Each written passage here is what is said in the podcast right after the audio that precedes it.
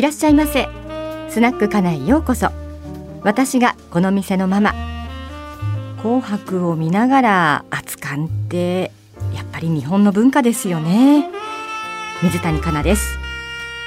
このお店は寂しん坊のあなたのための小さなスナック。お酒は何でもあるからゆっくりしていってくださいね。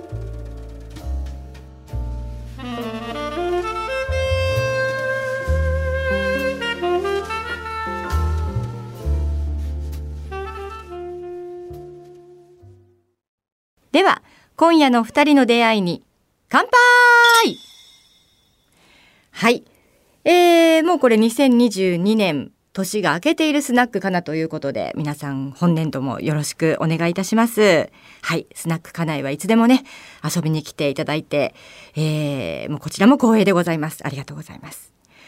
そうなんですよ。あのなんだかんだ言って、まあ、ちょっと年末の話になっちゃいますけれども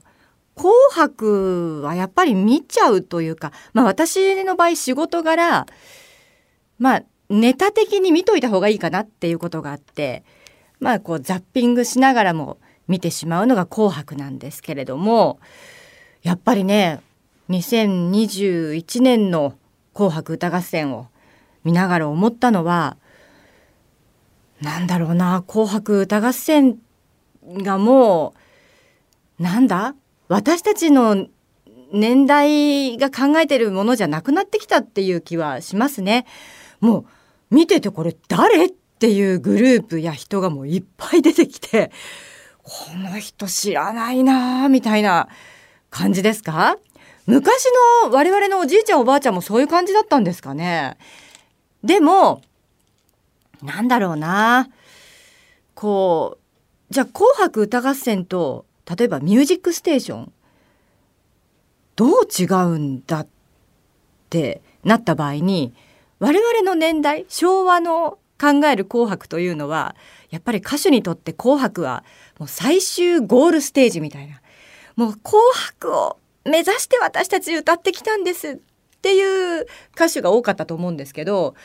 今の若い人は多分「紅白歌合戦」っていうのはもうほらいろんな音楽番組がある中の一つっていう位置づけなのかなと。まあ、正直言ってね全く知らない女の子のグループが出てきてうわほんと下手くそだなって もう本当になんだこれっていうのもあったしあとは逆に藤井風さん藤井風さんは私まあ楽曲も好きな楽曲あったりするんですけどちょっとこうねあのピアノの編曲がジャズっぽくて洒落ていてもう自由な感じで弾き語りで歌われてその姿があまりにこう余裕があるというかこの人全然緊張してないな。普通やっぱり「紅白」って言ったらもうものすごい緊張する場所だと思うんだけども藤井風さんは全くこの人緊張してないねっていうもうどんな場所も自分みたいなね。紅白？うん。紅白も何もこれも全部自分の場所です。みたいなあの場の持ってき方はすごいな。今の若い人ってこういうことなのかな？なんていうふうにも思いました。でもねやっぱり私は昭和の人間なのでサブちゃんねあと小林幸子さん和田アキ子さんが出て紅白みたいなイメージがあるんですけどもうそういう時代じゃないのかもしれませんね。ちなみにあの途中でテレ東ザッピングで回したらそっちでは五木ひろしさんが歌ってらっしゃったのでおじいちゃんおばあちゃんこっちを見るのかななんていうふうにも思いました。はい。えー、っと年末年始のお話をしますと私仕事納めは国丸ジャパン極みだったんですね。国丸さんお休みで時事芸人時事芸人のプチカシマさんとあと箱根駅伝でお世話になりますえー、山の神二代目山の神の柏原隆二さんと一緒に仕事納めをしまして仕事始めは土曜日の親父パッション、伊藤史郎さんと吉田照美さんとも1月1日から生放送ができるというこんなに春から縁起がいいことはないと思って光栄に思っております。これで2022年はうんと本当に健康第一で楽しく幸せに過ごせればいいななんていうふうに思ってるんですけれどもあ今回のテーマはね日本酒の話なんですね。日本酒の話。どうですか？皆さんちゃんと日本酒は飲んでますか？はい。私は紅白を見ながらやっぱり熱燗。熱燗もしかもえっ、ととっくりに日本酒を入れてまあいつもチンしちゃうんですけどなんだ？やっぱりこうおお湯？お湯で鍋にお湯張ってそこにとっくり入れてで熱くする。熱燗にする。の方が美味しいんじゃないかななんていうね気がしますね。はい。熱燗もやっぱり美味しいです。まあ酔っ払うとねいろんな失敗があるんですけれども2022年になってあこれ絶対今年というか今後失敗しちゃいけないなって改めて思ったことが一つありまして、えっと1月1日に会社に来て会社のパソコンのメールを開いたところ、えっとこの12月でえっと番組を辞めるスタッフからみんなにメールが届いていてお世話になりました。えー1月からは今度夜の番組で頑張りますのでまたよろしくお願いします。なんていうようなメールが届いていてで私はなべちゃんっていう子なんですけどなべちゃんお疲れ様。これからもよろしくね。これからは夜の女として文化放送を支えてね。みたいな感じですごいお気楽メールをなべちゃんに送ったんです。なべちゃんに。そしたらそれがもうあれ会社員全員ですよねきっとね。文化放送のメーリングリストになっていてなべちゃんはメーリングリストで会社員全員にそれを送ってるから私は返信でなべちゃんだけに送ったつもりだったんだけどもメーリングリストになってて私のそのものすごい軽い挨拶がもう会社員全員に行ってしまったという。いやでもこれね今回私なべちゃんになんだまあ当たり障りのない感じの文章を一応書いたんですけれどももしもこれ当たり障りのある文章を書いちゃってメーリングリストで会社員全員に私返信しちゃったら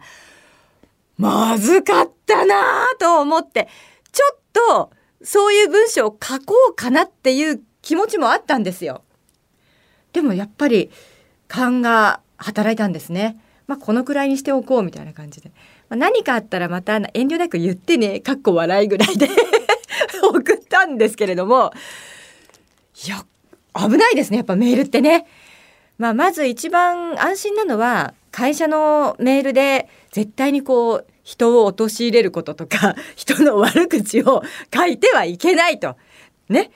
いうことを改めて感じたのと、えー、返信する時にもう一回これが本人だけに言ってるのかどうかを確認しなくちゃいけないなということはもう元日からですね身に染みて勉強しました。2022年1月1日の朝から私は勉強したというとても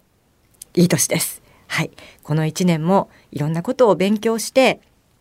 何ですか凝り固まらず、えー、皆さんのこうアドバイスもちゃんと受け止めて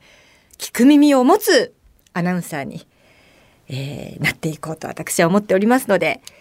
スナックからよろしくお願いいたします。あのもし何か私に対してここがいけないよとかこうした方がいいよとかもう何でも結構です。文化放送はこうしなくちゃいけないよ。もう何でも結構です。私、岸田さんよりも聞く耳は昔から持っていると思いますので、聞く耳を持つことは当たり前のことです。聞く耳を持ってそっからどうするかということが大切だと思っておりますので、ぜひ何かあればスナックかなにメールをお寄せください。お待ちしております。アドレスは、かなまま、アットマーク、joqr.net。